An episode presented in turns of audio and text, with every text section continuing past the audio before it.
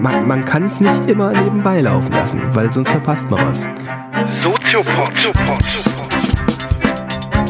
Nee, nee, man muss mitdenken. Ja, ja, oder gefährlich. Soziopod. Herzlich willkommen zu einer neuen Ausgabe des Soziopods hier auf Bremen 2. Schön, dass ihr wieder dabei seid, mithört, mitdenkt. Und ich begrüße wie immer recht herzlich Professor Dr. Nils Köbel. Guten Abend, ich begrüße wie immer Patrick Breitenbach. Guten Abend. Und es sind wenige Tage nach der Wahl.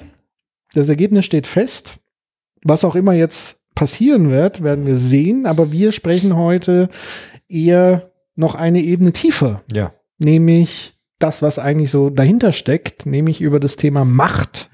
Macht, Herrschaft, ja, Regieren. Mhm. Das war ja, wenn wir anknüpfen an letzte Folge, Demokratie, war ja auch die Frage, wer soll regieren und wer hat Macht, aus welchen Gründen heraus. Haben wir schon gesagt, Demokratie ist sozusagen eine Möglichkeit, Macht zu verteilen auf die verschiedenen Ebenen und Instanzen. Aber vielleicht können wir heute noch mal eine Ebene tiefer gehen und diesen Machtbegriff noch mal ausbauen. Was ist eigentlich Macht und äh, gibt es Macht, die diesem Ganzen noch mal unterliegt? Ja. Diesen ganzen Strukturen, das ist, glaube ich, eine lohnende Fragestellung. Hast du denn eine Definition ähm, wieder im Gepäck für uns? Na gut, Macht ist im Grunde, wenn man soziologische Lexikon aufschlägt, steht da drin, Macht ist ähm, Kontrolle oder Einfluss auszuüben auf bestimmte Personen, von bestimmten Gruppen zu Personen oder von Personen auf bestimmte Gruppen, so ganz allgemein gesprochen. Kontrolle. Ja, Kontrolle und Einfluss. Ja. Das ist Macht. Je nachdem, auf welcher Ebene dann, ne? wirtschaftlich, politisch und so weiter. Und Macht ist äh, etwas, was viele Philosophen so in die ganz tiefe Anthropologie des Menschen hineinschreiben. Also Friedrich Nietzsche zum Beispiel war jemand, der gesagt hat, der, dass der Mensch ist wenig mehr als ein Machtwesen, das immer nach Macht strebt, das immer angetrieben ist ähm, vom Hunger nach Macht, vom Willen zur Macht, wie Nietzsche das beschreibt. Und Macht war schon immer bei den Philosophen so eine untergründige, dunkle Antriebskraft, von denen sie dachten, dass sie sehr wichtig für den Menschen ist. Bei Freud zum Beispiel die Triebe, ist auch so ein Machtbewusstsein, das irgendwie das gibt, was uns motiviert in unserem Handeln, was uns antreibt. Und dieser Machtbegriff ist in der Philosophie ganz stark diskutiert worden. Und ja, bis heute kann man sagen. Das heißt aber, ich meine, Macht kann man ja ganz unterschiedlich definieren. Man kann das versuchen, relativ wertfrei zu machen. Oftmals wird es eher negativ konnotiert. Ähm, aber man kann es auch rein positiv ähm, beschreiben, indem man sagt, Macht ist eher sowas wie, wie die Möglichkeit der Gestaltung. Ja. Und der Mensch ist ja ein kreatives, gestalterisches Wesen, wo ja äh, nicht nur viel Unheil sozusagen entstanden ist, sondern ja auch viele positive, fortschrittliche Sachen. Und dazu benötigt man letztendlich auch ein Stück weit Macht im weitestgehenden Sinne. Also ich, es reicht ja nicht sozusagen nur eine Idee zu haben, sondern ich muss ja andere Leute im Zweifel davon überzeugen, dass die Idee gut ist und damit sie das so unterstützen, dass die Idee realisiert wird. Ja. Also Berliner Flughafen war eher Flop. Ja. Tolle Idee, aber sozusagen die, Ja, worauf, worauf, wo, warum auch immer das gescheitert ist. Aber was ich halt sagen will, ist eben, dass sozusagen die Idee alleine und als Einzelkämpfer ähm, reicht es nicht, um ein Projekt zu realisieren, sondern ich muss andere Menschen überzeugen können. Klar.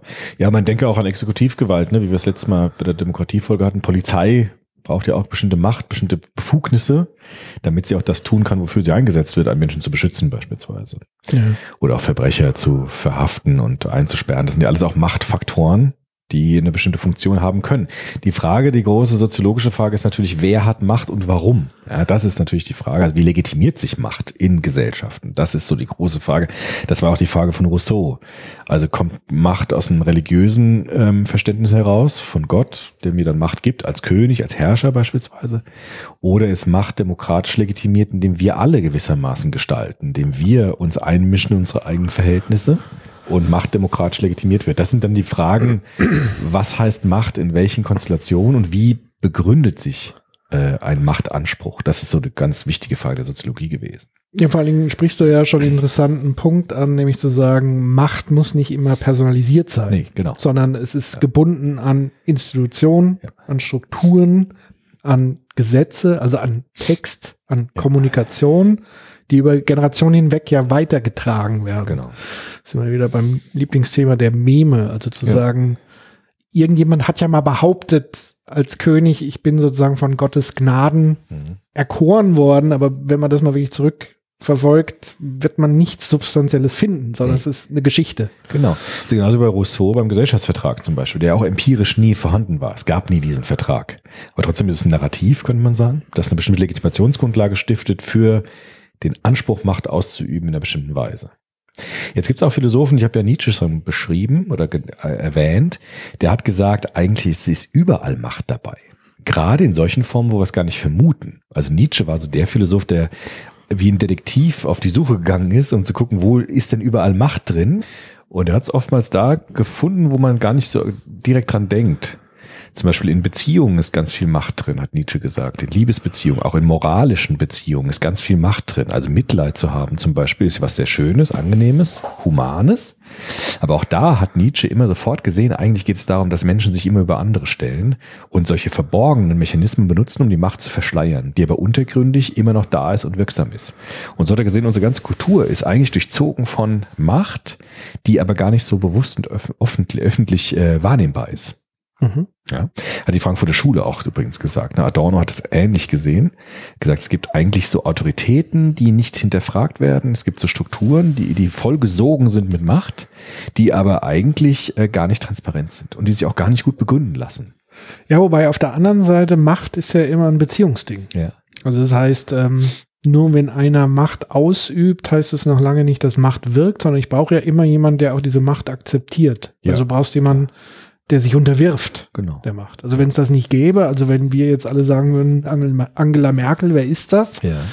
Ähm, und wenn sie nicht immer wieder präsent wäre Ja. und verbunden würde mit diesem Amt, Ja. was wiederum als Würdenträgerin Macht ja ausstrahlt, also die Symboliken der Macht, dass sie in einem riesigen Bunker sitzt. Bunker.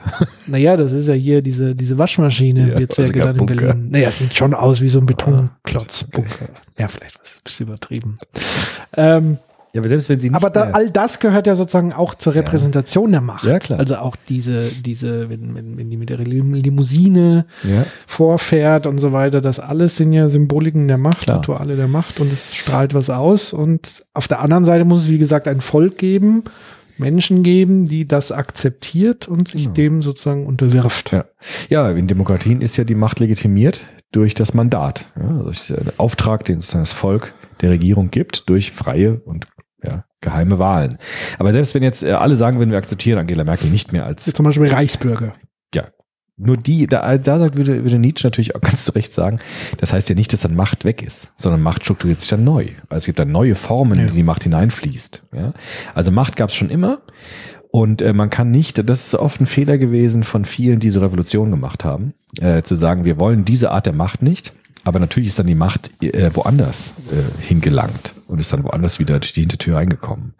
Und ein moderner Nietzscheanischer Philosoph, der das so ganz stark gemacht hat, war Michel Foucault. Mhm. Über den haben wir ja auch schon ein paar Mal gesprochen. Der wird oftmals als so Neo-Nietzscheaner beschrieben. Also der diesen Gedanken von Nietzsche eigentlich weiterführen will und will schauen, in die Geschichte hineinschauen. Wie kann man denn das beobachten, dass die Macht aus einer Sache herausfließt und sich verwandelt und dann in einer neuen, neuen Gestalt wieder auf die Bühne kommt. Das war so das Forschungsprogramm von Foucault. Der hat es vor allem historisch versucht nachzuzeichnen, wie dort Macht ähm, nicht eben nicht verschwindet, sondern sich eher transformiert, eher Metamorphosen annimmt und in neuen Gestalt auftaucht. Gerade weil Menschen versucht haben, etwas zu verändern in diesen Konstellationen. Hast du dafür irgendwie ein Beispiel? Ja, also das bekannteste Beispiel ist eben seine Studie. Foucault hat kein äh, geschlossenes Werk geschrieben, kein systematisches Werk. Er hat mehrere also Einzelstudien gemacht, die aber für sich genommen sehr interessant sind. Ich glaube, das bekannteste ist dieses Überwachen und Strafen von Foucault. Das ist eine Studie zur Strafjustizreform. Und dort hat er sich die Geschichte des Strafens mal sich angeschaut. Also wie wurden und werden Menschen bestraft, wenn sie etwas gemacht haben, was die Gesellschaft ähm, schlecht, also heißt. Ja. Und da hat er eben gesehen, dass es vor allem im 16. bis ins 17., 18. Jahrhundert hinein solche Marterstrafen ganz stark gibt. Körperstrafen. Vierteilung. Vierteilung. Oder auch ähm, Folterungen, politisch bei politischen Gefangenen beispielsweise. Also Bestrafung hieß vor allem die Züchtigung des Körpers. In der Öffentlichkeit. In muss der man Öffentlichkeit. Dazu, dazu sagen. Genau. Bis hin auch zur Hinrichtung natürlich. Also die Zerstörung des Körpers war lange Zeit das Mittel der Bestrafung schlechthin. Und das würde Foucault sagen, ist so ein ganz äh, eklatanter Ausdruck von Macht. Ja, also Wobei, wobei ja wirklich das Interessante ist, was Foucault ja beschreibt, ist ja am Anfang tatsächlich, das ist ja sehr ausführlich und extrem ekelhaft, Ja. wenn, man, wenn man das sozusagen liest, die historischen Beschreibungen, Ja. ist ja das Interessante tatsächlich, dass es eben keine Hinrichtung in dem Sinne, also die Hinrichtung an sich ist nicht das Highlight. nee, Das ist sozusagen ja eher die Erlösung Genau, äh, vorbei, des, des ja. Straftäters, sondern das eigentliche Prozedere, sage ich mal, ist wirklich dieses Martern, was über Stunden hinweg sich eben ziehen kann. Und, und möglichst so lange das Opfer noch am Ja. Leben zu halten. damit es nicht vorbei ist. genau. Genau, sonst ist der, ist der Spaß vorbei. Und was offenbar ja, was viele ja denken, dass die Leute damals vielleicht so abgestumpft waren, aber so wie ich ihn verstanden habe, war es tatsächlich auch so, dass das auch für die Zuschauer mitunter eine Qual Ja, war's war. auch. Das wird auch oft unterschätzt. Also da gibt's auch, ähm, da gibt's auch Kritik an Foucault. Ja. Also, weil äh, beispielsweise habe ich ähm, mal gelesen, ich weiß nicht genau wo, dass die Frau eines Verbrechers, der dieses Martyrium erlitten, äh, leiden musste, danach wahnsinnig geworden ist, als sie das angesehen hat, zum Beispiel. Also auch damals war es nicht so, dass die Menschen vollkommen anders waren und vollkommen abgestumpft oder ganz normal das hingenommen haben. Auch da gab es natürlich auch massive Schädigungen, auch psychischer Art, damals schon. Und das sollte ja sozusagen ein Instrument der Abschreckung halt auch sein. Genau. Also das heißt, es musste ja irgendwas bei den Leuten auslösen, damit Es war die erfüllt. radikalste Demonstration von Macht im Sinne der Verfügbarkeit eines anderen über einen anderen Körper. Das war sozusagen die Botschaft. Ne? Also ich habe die Macht, über deinen Körper zu verfügen, wie ich das möchte. Und habe auch die Macht, den vollkommen zu zerstören. Und äh, Foucault sagt jetzt, jetzt gibt es diese Zivilisationsprozesse im Strafrecht. Also es gibt jetzt dann im, vor allem im 18., 19. Jahrhundert gibt es dann diese Reformbewegung, ähm, wo man sehen kann, es gibt nicht mehr diese Körperstrafen so stark. Es gibt nicht mehr Folterungen, es gibt die Menschenrechte, die eingeführt werden, wie bei der unserer letzten Folge, Demokratiefolge. In Amerika werden im 18. Jahrhundert die Menschenrechte äh, auch verfassungsmäßig bestimmt, auch in Europa nach den französischen Revolutionen und so weiter. Nachdem nochmal alle schön geköpft wurden. Ja, klar. Und dann gab es natürlich schon die Frage, ähm, welche Grundrechte haben Menschen und welche Rechte haben Menschen aufgrund des Menschseins. Nur Foucault sagt, der Trick ist jetzt, dass diese Macht jetzt ja nicht einfach abgeschafft wird, sondern sie verwandelt sich. Was passiert? Wir haben jetzt Gefängnisse. Das heißt, die Macht über den Körper wird eine, unterzieht sich einer Verwandlung und wird zur Macht über den Geist einer Person. Auch über die Macht über das, was jemand denkt, das, was jemand handelt und das, was jemand fühlt. Das heißt, es geht von dem Körper eher hinein in die Psyche des Menschen. Wobei das Körperliche nie weggelassen wird. Nie ganz. Also weil es geht darum, den Körper sozusagen zu separieren Ja. von der Gesellschaft, ihn abzutrennen. Ähm, aber es geht sozusagen auch stärker, wie du sagst, Genau. in die Psyche rein. die Disziplinierung eigentlich dann Mhm. des Menschen und nicht um die Zerstörung des Menschen. Und Foucault sagt jetzt, oberflächlich sieht es so aus, als ob das ein großer humaner Akt ist, das zu tun. Aber Foucault will äh, darauf hinweisen, dass auch dort die Macht sich eigentlich nur verschiebt. Also sie verwandelt ihr Gesicht. Ja, schön hat er das gezeigt in dem Panoptikum, dieses berühmte von Jerry, Jerry Bentham entworfene Gefängnis, äh, in dem man an einem Punkt alle Gefangenen sehen kann, ohne die Position wechseln zu müssen. Das heißt, es gibt eine Kontrolle des, äh, des Körpers wiederum im Raum und vor allem auch eine Kontrolle der Handlung der einzelnen Personen. Also die Menschen können nicht einfach das machen, was sie wollen, weil sie werden ständig kontrolliert. Und Foucault äh, hat das als Beispiel herangezogen, um zu zeigen, dass Macht eigentlich etwas ist, was sich immer wieder verwandelt, in neue Formen gegossen wird, Metamorphosen durchläuft, aber eigentlich nie ganz abgeschafft wird. Und oftmals ist es so, dass wir auf der oberflächlichen Ebene sehen, dass es ähm, Fortschritte gibt, aber darunter gibt es eigentlich eher Verwandlung. Die Macht fließt dann in neue Gefilde oder verwandelt die Form, ist aber trotzdem präsent. Und das war so eine interessante, man könnte sagen, Tiefenschicht, die Foucault da angezapft hat, ähm, dass Macht eben mehr ist als nur einzelne Akteure auf der Bühne der Gesellschaft, die über andere bestimmen, sondern Macht ist etwas, was unser ganzes Handeln eigentlich durchzieht. Und das sozusagen wie so ein eigenes, eigene Logik auch hat, wie so eine eigene, eigene organische Substanz ist, die uns im ganzen Handeln immer wieder äh, verändert, zum Vorschein kommt, sich verwandelt und so weiter. Das Interessante am Panoptikum finde ich ja sozusagen, dass es zum einen auch ein schönes Bild ist für die Gegenwart, Mhm. also Stichwort Massenüberwachung, Mhm. Totalüberwachung, weil das perfide am Panoptikon ist ja, also du hast es ja schon beschrieben, man hat sozusagen wie so ein Kolosseum Ja. mit Gefängniszellen, in der Mitte ist ein Turm Und oben der Turm, das ist das, eigentlich das wichtige Detail, dieser Turm ist abgedunkelt. Ja. Das heißt, du siehst nicht, wer in diesem Turm sitzt. Ja. Also die, die beobachtet werden, können nicht denjenigen beobachten, der oben im, im Wachturm Mhm. sitzt. Das heißt, dieses System der Überwachung und der Disziplinierung, weil jeder verhält sich jetzt natürlich, weil er denkt, er wird überwacht und bestraft, Ja. funktioniert auch, wenn der Turm leer ist Ja. weil es dann nur noch eine reine Symbolik ist. Richtig. Und das hat mich halt immens, vor ein paar Jahren hatten wir die riesen NSA-Diskussionen und so weiter, ähm, hat mich das immens an dieses Panoptikon erinnert, dass ähm, du selbst, wenn sie nicht in der Lage sind, dich technisch jeden Menschen zu überwachen, bleibt am Ende aber immer noch so diese Idee, Mhm. Es könnte sein. Ja. Und was folgt daraus sozusagen dann auch für eine Gesellschaft? Also Mhm. wird alleine eine Gesellschaft diszipliniert, nur weil es dieses Narrativ gibt, die NSA kann alles beobachten und Mhm. Ja. überwachen. Das finde ich halt spannend. Und inwieweit, und das ist natürlich jetzt kaum messbar, inwieweit Mhm. sozusagen eine Gesellschaft dadurch diszipliniert wird, nur weil alle annehmen, sie Ja. werden über, oder vielleicht spielt es auch gar keine Rolle, weil wir es komplett ausblenden. Das weiß ich nicht. Ja gut, ich meine, diese ganzen Geschichte, die wir jetzt befürchten, gab es natürlich schon auch in totalitären Systemen wie der DDR beispielsweise, wo ja auch diese Androhung der ständigen Überwachung, also man wusste nicht, wer wen bespitzelt, irgendwie konnte jeder Spitzel sein, selbst der Nachbar, selbst der Verwandte und so weiter. Das führt eben genau dazu, dass diese Disziplinierung in den Körper hineingenommen wird. Also Ja. ich diszipliniere mich selbstständig, Ja. weil ich eben nicht weiß, ob ich beobachtet werde oder nicht. Und das führt dazu, dass es so eine Internalisierung von Macht gibt, dass ich mich eigentlich selbst bewache die ganze Zeit. Und das ist sozusagen das Hineinnehmen der Macht in die Psyche des einzelnen Menschen. Das ist ein ganz schlimmes inneres Gefängnis halt. Ja, ne? inneres Also das ist so wie, also du kannst niemandem vertrauen. Mhm. Das heißt, du musst immer gucken, was sagst du, wem sagst du was. Ja. Und, und ganz bis zum Ende gedacht, also gerade in so einem totalitären System wie dann in der DDR, wusstest du am Ende wirklich nicht mehr, wem kann ich Genau. noch trauen. Das war ja wirklich so Ja. das, was auch danach mit der Gauk-Behörde und so weiter wirklich erschreckend war.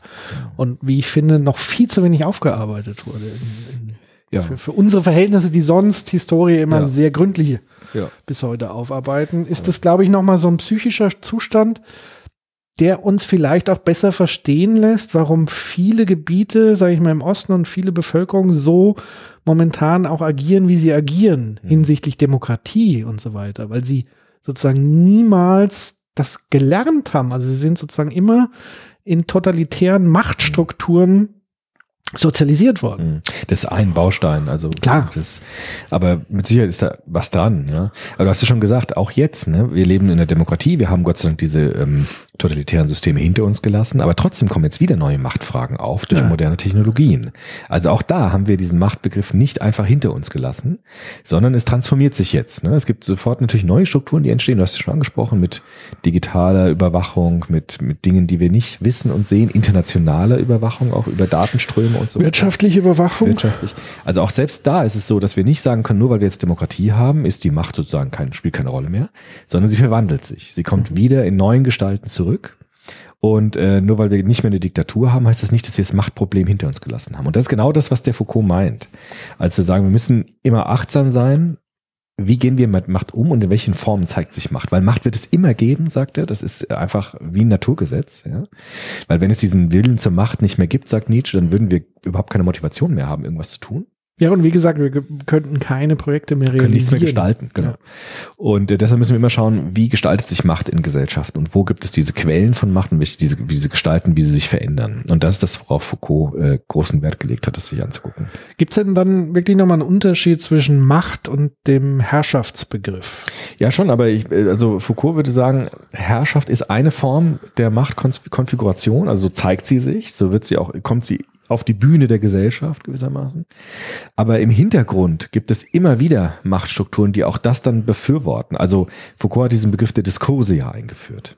Also Gesellschaft ist für ihn ja nicht einfach so eine Summe von Individuen, die miteinander handeln, so wie das bei Max Weber vielleicht noch war mit seinem Handlungsbegriff. Also Summe ist so eine Gesellschaft, eine Summe von Handlungen von Menschen, sondern Foucault geht ja schon nochmal tiefer und sagt, Gesellschaft ist eigentlich geprägt von Diskursen, und das sind immer Machtdiskurse. Also Diskurse könnte man kurz erklären, sind so Wahrheiten, die wir annehmen über uns und über unser Leben. Also ein Diskurs wäre zum Beispiel Demokratie. Ja, also wir leben in einer demokratischen Öffentlichkeit. Oder ein Diskurs wäre im Mittelalter die Monarchie gewesen mit diesem Überbau der christlichen Religion.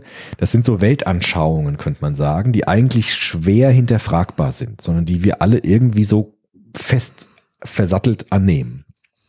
Und Foucault sagt jetzt, diese Diskurse, also diese Wahrheiten, die wir alle annehmen, sind im Inneren ganz stark geprägt von Macht. Also da geht es nicht nur darum zu sagen, wie verstehen wir uns selbst und wie verstehen wir die Welt, was die Philosophie ja immer will, sondern da geht es immer um die Frage, auch versteckt manchmal, wer darf bestimmen, über wen und warum. Also wer hat Macht über wen? Weil Foucault sagt immer, das ist die Kernfrage des Menschen. Das verkleidet er dann in kulturellen Formen, ja, macht so, zieht den Mantel über, damit es nicht so hässlich aussieht. Aber das Wirksame darin ist immer die Macht. Das ist eine ziemlich an- pessimistische Anthropologie eigentlich, die er hat. Naja, wie gesagt, aber, Aber, da, da, das ja. wäre nochmal wirklich die Frage, ob Macht nicht eher sozusagen ein eher neutralerer Begriff ist und Herrschaft schon eher ein Missbrauch von Macht, also eher in Richtung Unterdrückung nicht. ist. Ja, ja, demokratische Herrschaft ja nicht. Okay, Also Ja, Herrschaft das wäre ja meine Frage, ja. wie sozusagen Herrschaft Ja. definiert wurde. Herrschaft ist eigentlich eine politische Form der Machtausübung. Und da Ja. ist die Frage, welche, auf welchen Legitimationsgrundlagen gestaltet sich Macht, äh, Herrschaft. Und da ist ja die Frage, wer soll herrschen und warum? Und da gibt es eben diese verschiedenen Formen, die wir gesehen haben, Monarchie, Demokratie und so weiter. Ich meine, vielleicht hat, hat Churchill deshalb auch gesagt, äh, Demokratie ist die schlechteste Regierungsform, abgesehen von allen anderen. Weil dem war ja anscheinend auch bewusst, dass natürlich das auch nicht perfekt ist, im Sinne von, wir haben jetzt alle Probleme entledigt, sondern es ist eine Konstellation, die wir gebaut haben, wo Macht möglichst verteilt ist, wo es nicht zu stark sich konzentriert, wo wir aber im Hinterkopf haben müssen, es wird nicht einfach weg sein dadurch, sondern Ja. wir müssen trotzdem immer achtsam sein auf Demokratie. Deshalb ist Demokratie immer prozesshaft. Ja, immer zu gucken, was passiert, was hat das für Auswirkungen, was müssen wir ändern und so weiter. Weil auch diese, diese äh, Leute ein Gespür dafür hatten, dass sich diese Probleme nicht einfach entledigen, nur weil wir jetzt äh, das verteilen, sondern es kommt dann in anderen Gestalten wieder zurück. Mhm. Ja. Da habe ich heute übrigens was äh, Interessantes gelesen von Hannah Arendt, ähm, was mich auch sehr überrascht hat, weil ich das gar nicht so, hätte sie gar nicht so eingeschätzt, dass sie da so deutliche Worte äh, gefunden hat. Und zwar wurde sie gefragt nach äh, Kapitalismus und Sozialismus. Mhm. Und zwar auch aus der Zeit der, der Studentenbewegung, 68er und so weiter, hat sie auch ein, zumindest ein kleines Buch verfasst, Macht und Gewalt. Mhm.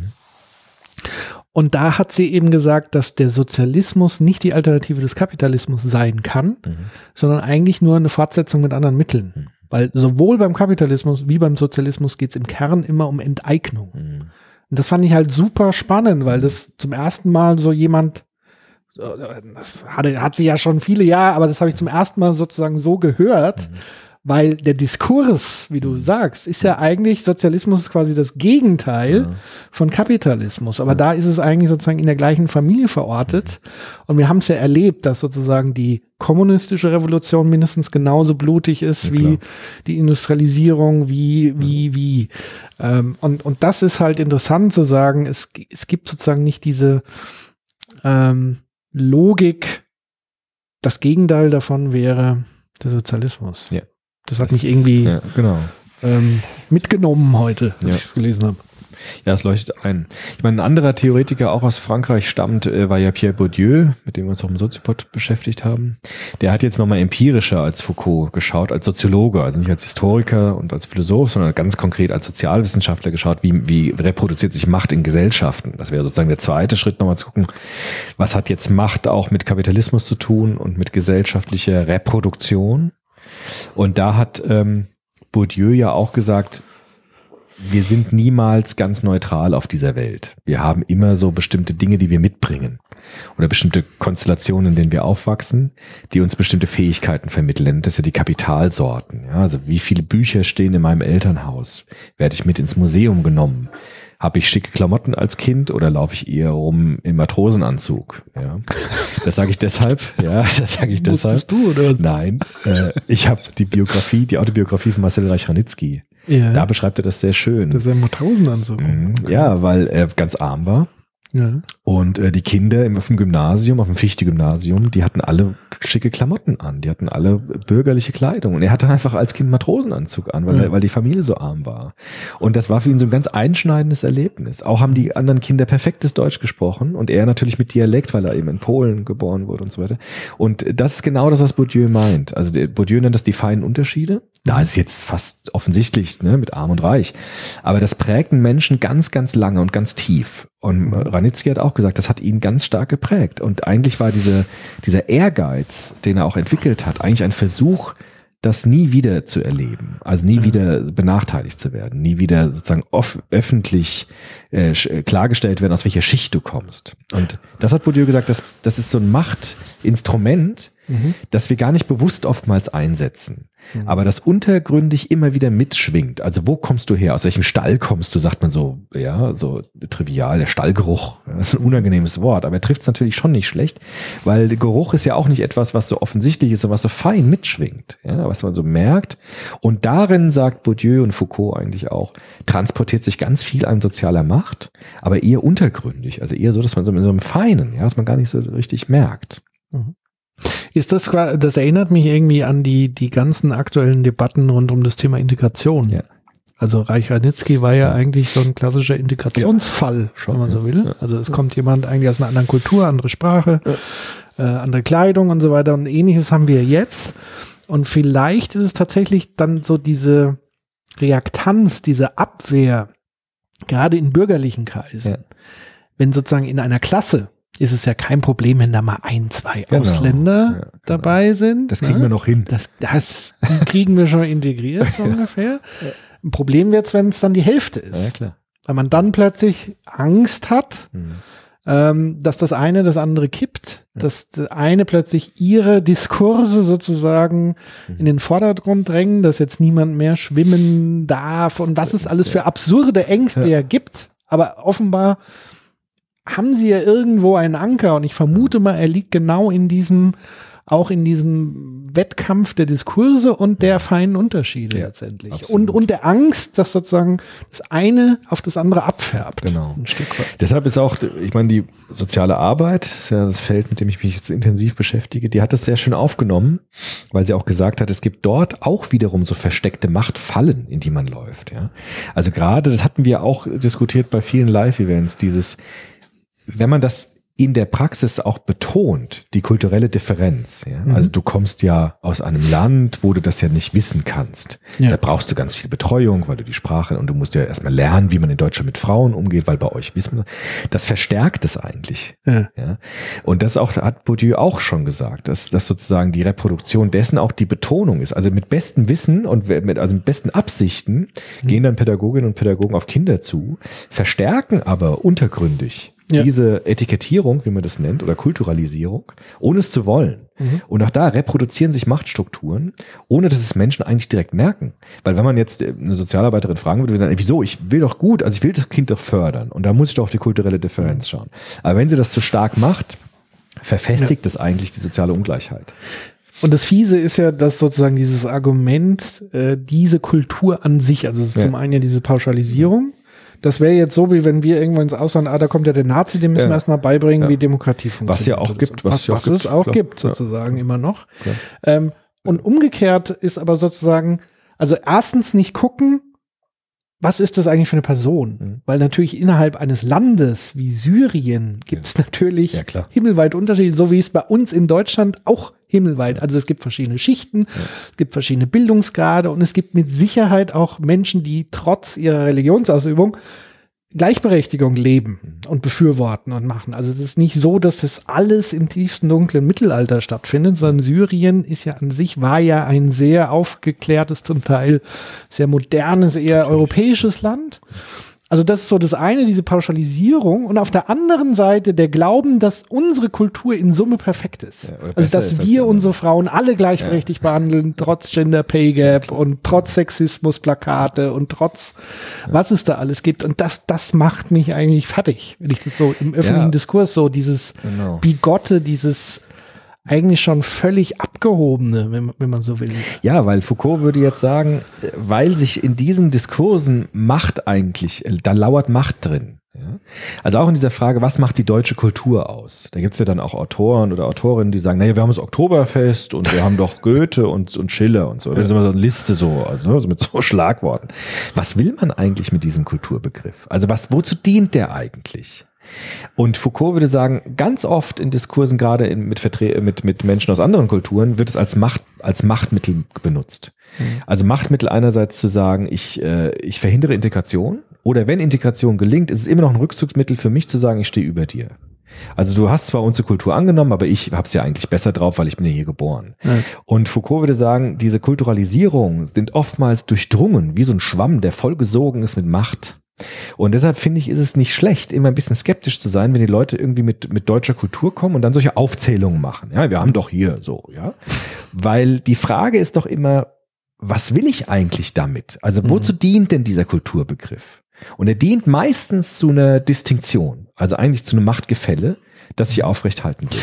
Ja, es geht im Kern tatsächlich, steckt ja im Begriff Leitkultur. Wir sprechen ja, jetzt von der Leitkultur-Debatte. Ja, also nicht Leiten, nur, aber es gibt ja, auch ja, ja. Schriftsteller beispielsweise, die auch, auch das sagen, die auch sagen, na ja, man kann doch nicht sagen, wir haben keine Kultur, wir haben doch das Oktoberfest und wir haben doch Goethe und wir haben doch hier irgendwie, weiß ich nicht. Also auch da, also das, das durchzieht nicht nur jetzt die Ja, ja. Politik, sondern es gibt dort in ganz vielen Kulturbereichen gibt es plötzlich solche Dinge. Aber ich sage mal, angedockt war das ja in der Leitkulturdebatte. Das war diese so Aussagen, eine prägnante sozusagen. Spitze. Also sagen wir, mal, bleiben wir beim Leitkulturbegriff oder den Streit drum. Da steckt es ja schon drin, leiten. Also leiten heißt ja, ich führe an Ja. und du hast dich dem zu unterwerfen. Ja. Und das ist, glaube ich, einfach der Kern. Also das ist dieser permanente Machtkampf. Es kommt ein Fremdkörper Mhm.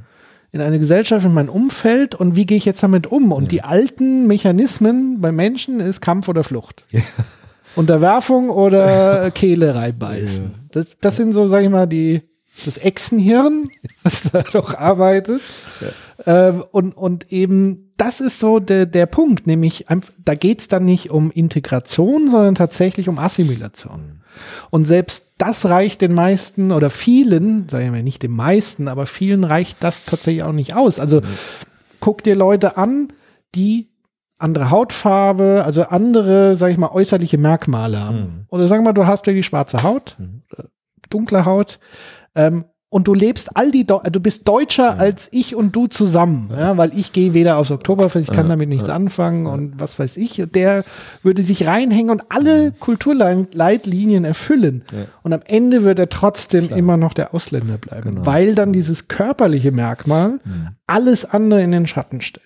Und das ist ja das, das Bigotte sozusagen an, an dieser ganzen Diskussion rund um das Thema Leitkultur. Also wann gehöre ich denn jetzt wirklich dazu? Doch am Ende, wer, wer ist denn die Institution, die am Ende mir bescheinigt? Der Pass ist es offenbar nicht. Nee, Der es ist ja reicht mehr als nicht. Kultur, genau. Es muss ja Kultur sein. Genau. Aber was heißt das? Ja, ja. Genau. Ja, das hat Adorno hat es ja auch schön gesagt. Er hat ja gesagt, früher war es die Rasse Ja. und heute ist es oft die Kultur. Ja. Aber die Mechanismen dahinter sind gar nicht so unähnlich. Ja, es geht sozusagen immer, wer ist höher Ja. in der Befehlskette, wer hat sich zu unterwerfen und wer darf anleiten. Ja. Das ist ja nicht nur sozusagen bei, bei Ausländern, sondern sogar in Deutschland der Fall, also West-Ost. Ja. Interessante Talkrunde war jetzt bei Anne Will, ähm, Mhm. der, der Typ aus Dresden, der bei der Landeszentrale für politische Bildung Ja. gearbeitet hat, der das nochmal so auf den Punkt gebracht hat, der gesagt hat, wie, was meinen Sie denn, wie viele Ostdeutsche in Ostdeutschland in den Chefetagen sitzen? Ja, Weil da genau, meistens nur Westdeutsche sind. Mhm. Also hast du sozusagen auch innerdeutsch so eine Asymmetrie der Macht Mhm. und auch dieses, der ist besser, der kann das besser, der hat das besser und so weiter. Also das ist eben nicht nur auf Hautfarbe begrenzt, sondern wirklich in, in verschiedenen Schichten Absolut. vorhanden. Und das ist, das ist spannend. Ja. Und wir haben es natürlich auch so im Bildungsbereich, also wer hat Abitur und wer nicht, wer hat studiert, wer nicht. Also sofort gibt es da auch wieder diese, die Nutzung unterschiedlichster Mittel, um Macht auszuüben, um Macht weiter zu transportieren. Ja. Inwieweit hängt dann der Begriff des Vorteils zusammen? Weil ich habe Ja. ja Vorteil. Also ich Ja. habe ja, wenn ich viel weiß, wenn ich einen Informationsvorsprung habe, Ja. Deswegen gibt es überhaupt Geheimdienste, weil ich vorher was weiß, was andere nicht Informationen, wissen. ja, also ja, Informationsasymmetrie. Ja. ja, also Bourdieu hat ja diese verschiedenen Kapitalsorten benannt. Man könnte sagen, so verschiedene Töpfe, so Geld- oder Goldtöpfe, die wir haben. Und da würde er sagen, einmal ist natürlich das materiale Kapital, wie viel Geld habe ich, ja, wie viel Güter habe ich, Reichtum oder irgendwelche Gebäude oder Grundstücke oder sowas. Aber Bourdieu sagt, es gibt natürlich auch dieses, dieses Wissen, er nennt es ja auch kulturelles Kapital, also welche Bildungsabschlüsse habe ich und äh, wie viel äh, weiß ich über diese Welt, also wie hoch ist mein Bildungsstand, wie hoch ist mein Bildungsgrad und dann noch, und das finde ich mit das Spannendste, ist dieses soziale Kapital. Welche Kontakte. Beziehung habe ich, genau. Das Vitamin B, wie viel habe ich davon? Wie viel Wissen, Informationen habe ich über ein bestimmtes Feld zum Beispiel? Weil je mehr ich Informationen habe, besser kann ich mich besser bewegen halt in einem bestimmten Feld. Und er sagt ja, jeder Mensch hat so ein Kapitalvolumen. Es setzt sich zusammen aus diesen Kapitalsorten. Und ähm, er sagt ja auch dann, der späte Bourdieu sagt, dass dieses Vitamin B, also dieses soziale Kapital, mit das Wichtigste ist. Also was ist mein Wissen über die Gesellschaft und über die Subkultur, in der ich mich bewege?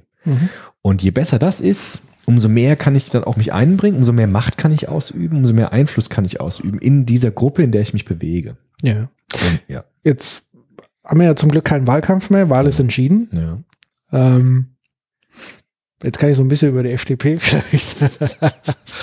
Nein, weil tatsächlich die, die, da- das fiel mir gerade so auf, weil sozusagen diese Kapitalsorten sind ja alle vererbbar. Das ist ja das, das Die werden Interessante. vererbt, ja. Die Ja. werden vererbt. Also Geld wird vererbt. Auch ein Stück weit Wissen. Okay, ich muss Ja. zwar in die Schule Ja, gehen, aber es ist schon auch die Frage, was für ein Wissen herrscht in der Familie und was wird sozusagen an Wissen dort weitergegeben, was vielleicht auch in der Schule gar nicht gelehrt wird. Also Ja. so wie früher in Königsfamilien natürlich Regierungswissen weitergegeben wurde. Und natürlich ganz entscheidend Vitamin B. Also welche Beziehung hat eigentlich mein Vater, Klar. meine Mutter? Ganz Wo, wichtig. wo schleusen die mich ein? Welche Verbindung muss ich, damit ich dann später und da, ach komm, da kriegst du auch mal ein Praktikum. Und wenn eine Partei wie die FDP beispielsweise sich hinstellt und sagt, jeder hat im Grunde genommen die gleichen Chancen, man muss sich nur genug anstrengen, muss genug in der Schule lernen und dann wird das schon was. Das finde ich absolut ungerecht. Das würde Bourdieu genauso sehen. Das war auch die, die das war auch die, die Speerspitze, die Bourdieu hatte gegen die, gegen diese Neoliberalen, die sozusagen diese Illusion aufrechterhalten, wir hätten, wir würden alle an der gleichen Marke anfangen mit unserem Leben. Und das ist nicht so. Bourdieu hat ja gesagt, ganz viele sind ganz oben auf der Leiter geboren worden, tun aber so, als ob sie jede Sprosse selbst erklommen hätten. Und das ist nicht so, sondern wir werden auf unterschiedlichen Sprossen der Leiter geboren, manche ganz oben, manche ganz unten. Und das muss man für eine gerechte Bildungspolitik beispielsweise berücksichtigen. Also wir können nicht einfach so tun, als ob alle Kinder am gleichen Startpunkt losgehen und dann ist es nur eine Frage der Intelligenz und der Leistung. Das ist einfach eine Illusion, das ist nicht so. Und Bourdieu hat das sehr schön auch bezeichnet mit dem, mit dem Begriff des Habitus das ist die beste, das beste Beispiel ist im Vorstellungsgespräch. Ja? Also jemand kann ja noch so viel Wissen haben und noch so gebildet sein. Wenn man ihm nicht das nicht anmerkt, dann wird er nicht auf Resonanz stoßen bei den Leuten, die ihn haben wollen. Also ich muss natürlich eine bestimmte Sprache sprechen können. Ich muss mich ausdrücken können. Ich muss auch bestimmte Kleidung haben, damit ich erkannt werde von den Menschen, zu denen ich gehören möchte.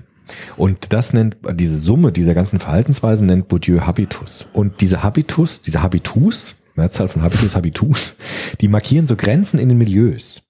Also in manche Milieus kommt man einfach nicht hinein, wenn man nicht einen bestimmten Habitus hat, an dem man erkannt wird als zugehörig zu dem Milieu. Und das ist auch eine sehr perfide Machtgeschichte in Gesellschaften, weil über diesen Habitus, auch wieder ganz untergründig, die meisten machen das gar nicht bewusst, ja, sondern leben halt einfach so, halten das auch für normal, dass dort untergründig wiederum Macht transportiert wird, gesellschaftliche Macht, Distinktionsmacht. Also sagen, äh, war neulich in der Talkshow, hat jemand gesagt, also Herr Kollege, wir sind nicht auf dem Rockkonzert, ja, sondern wir lassen uns hier ausreden. So. Das war so eine ganz klare Ansage. Wer redet, wer, redet denn auf dem Rockkonzert? Wir sind hier nicht auf dem Rockkonzert, sondern Sie müssen sich hier schon benehmen und müssen uns ausreden lassen, weil so macht man das hier. So, ne? Wie alt war der? 90? Nee, der war auch so. Ich weiß gar nicht, wer, ich weiß wirklich nicht, wer das war. Ich habe das Ja, so okay. nebenbei beim Bügeln mal gehört. Nix gegen 90-Jährige. Ich weiß es nicht genau, wer es war, aber es fiel dieser Satz mir auf.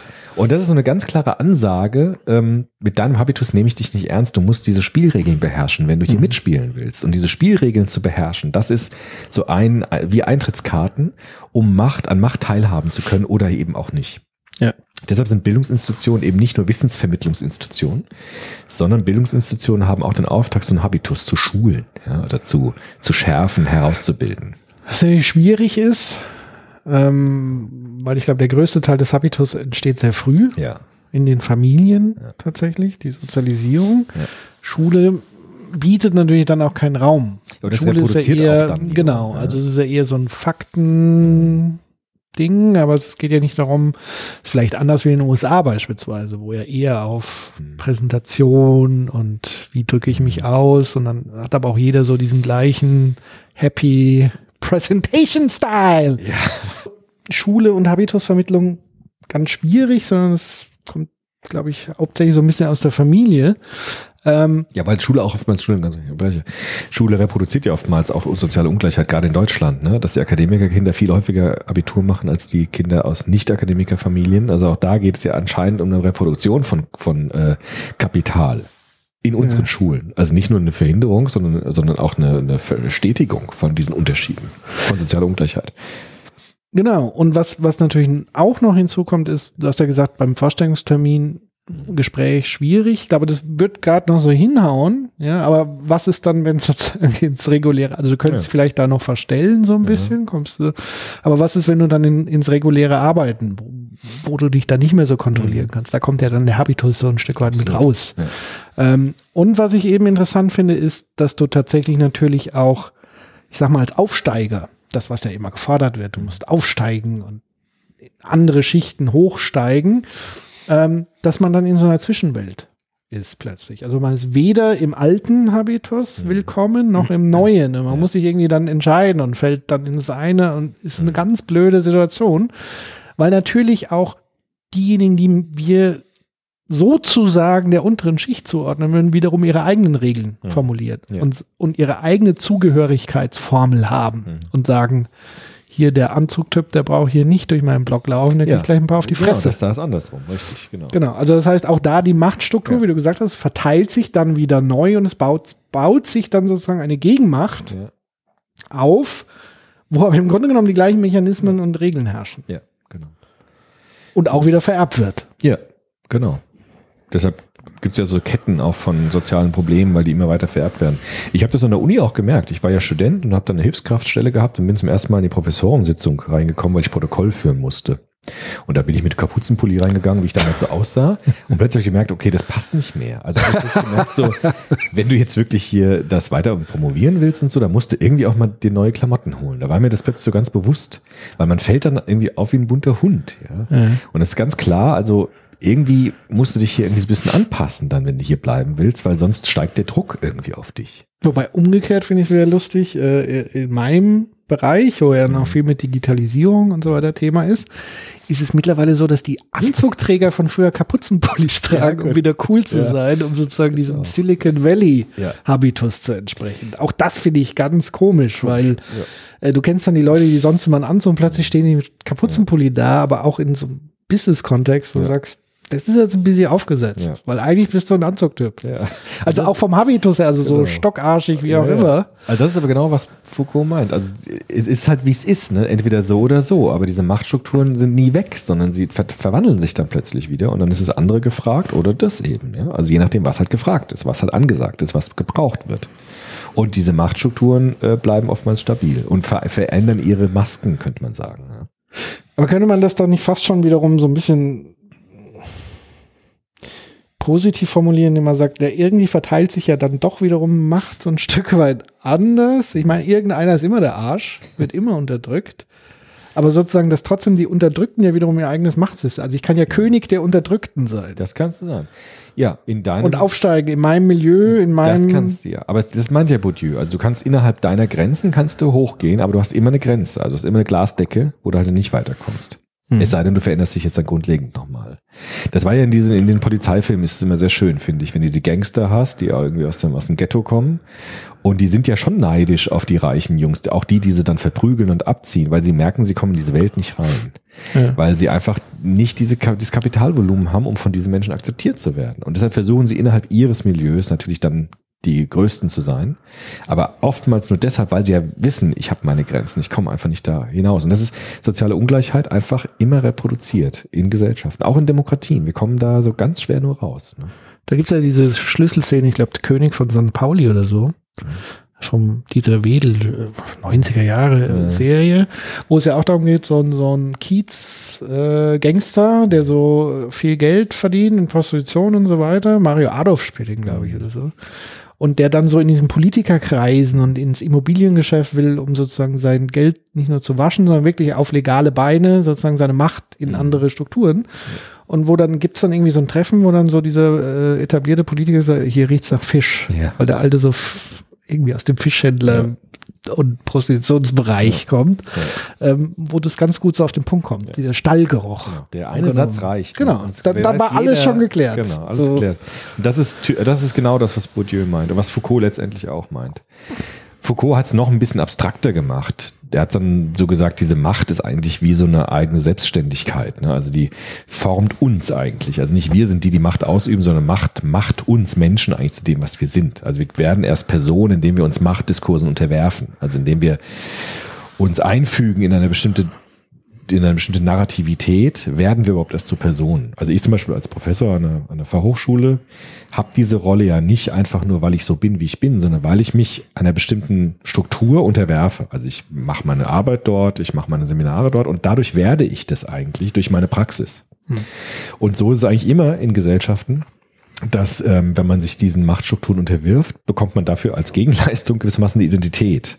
Also man wird dann Beamter oder König von St. Pauli. Also die, die, die Anerkennung bekommt man durch Unterwerfung eigentlich. aber eben auch an gewissen Punkten dann diese Unterwerfung zu brechen, weil sonst würdest du ja sozusagen nicht irgendwann selber hochsteigen. Ja, also nur wenn du die ganze Zeit dich unterwirfst, Ja. Wirst du nicht nach oben, also du musst an gewissen Punkten sozusagen Ja, Du musst diesen Akzente Spielregeln- setzen. Ja, schon, aber du musst dich trotzdem immer diesen Spielregeln Das eigentlich grundsätzlich, ja. Und auch wenn du ausbrichst, musst du irgendwo anders wieder neu einbrechen. Ja? Also du kannst den Diskurs wechseln, aber du musst dich was anderem unterwerfen. Ja. Also du kommst da nie ganz raus, würde der Foucault sagen. Es gibt immer so Machtwellen oder Strömungen und du musst dich irgendwie irgendwo einfügen, weil sonst ähm, wirst du keine Anerkennung bekommen. Und die Anerkennung kriegst du dann, wenn du dich einem Diskurs, einem Machtdiskurs einfügst. Er nennt das immer so ein bisschen pathetisch unterwerfen. Das ist ein hartes Wort. Aber er will das ja so überspitzt auch bezeichnen. Also du musst dich unterwerfen, dafür kriegst du Identität. Und das Interessante ist ja, wenn man zurückdenkt, sozusagen die erste Sekunde des Lebens beginn, beginnt eigentlich ja schon mit Macht. Ja, ja. Also das Kind, das Baby, das Neugeborene als erste, erster Akt sozusagen des Schreiens. Ja.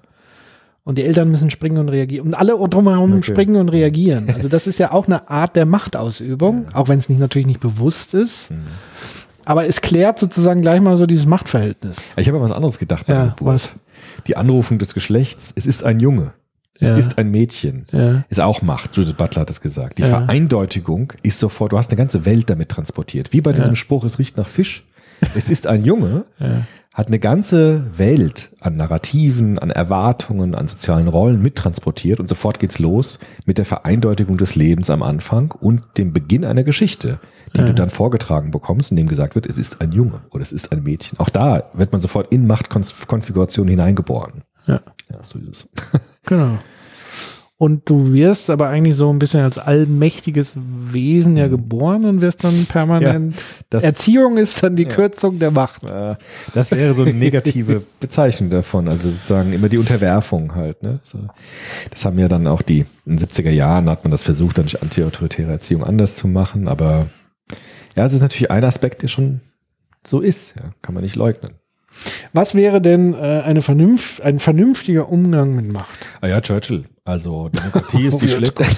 Churchill, der alte Bomber. Nein, nur mit dem Satz. Was? Demokratie ist die schlechteste Also- Regierungsform, abgesehen von allen anderen. Ich Ja. finde den Satz nicht schlecht, weil er zeigt schon was Richtiges an. Also Demokratie ist natürlich nie perfekt, auch wenn manche Menschen das sich wünschen würden.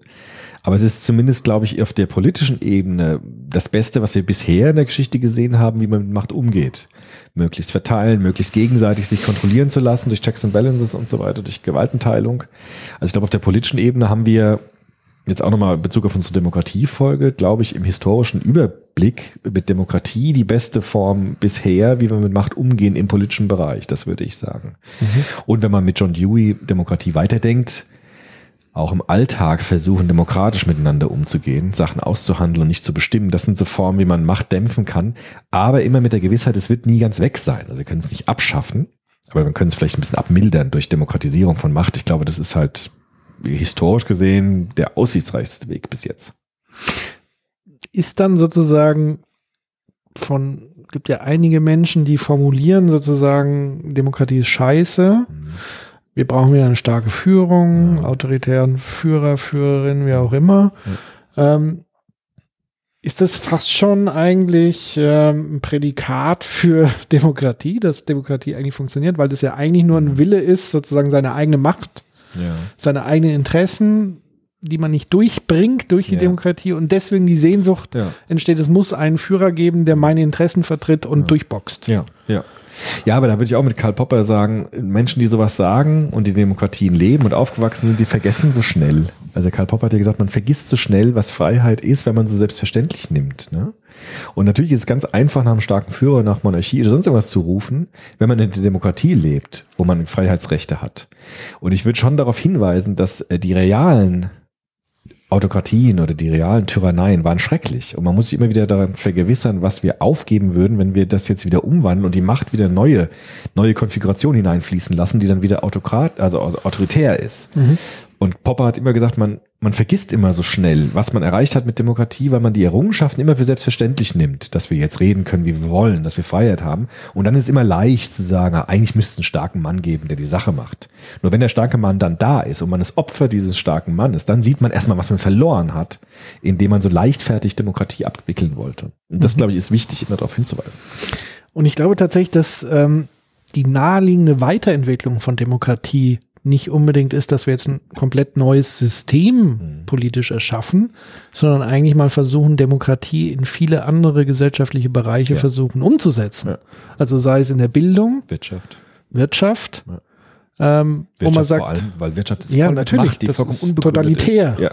Ganz viele Machtkonfigurationen, die gar nicht begründet sind, die gar nicht irgendwie legitimiert sind eigentlich, auch vor allem nicht demokratisch legitimiert sind. Genau.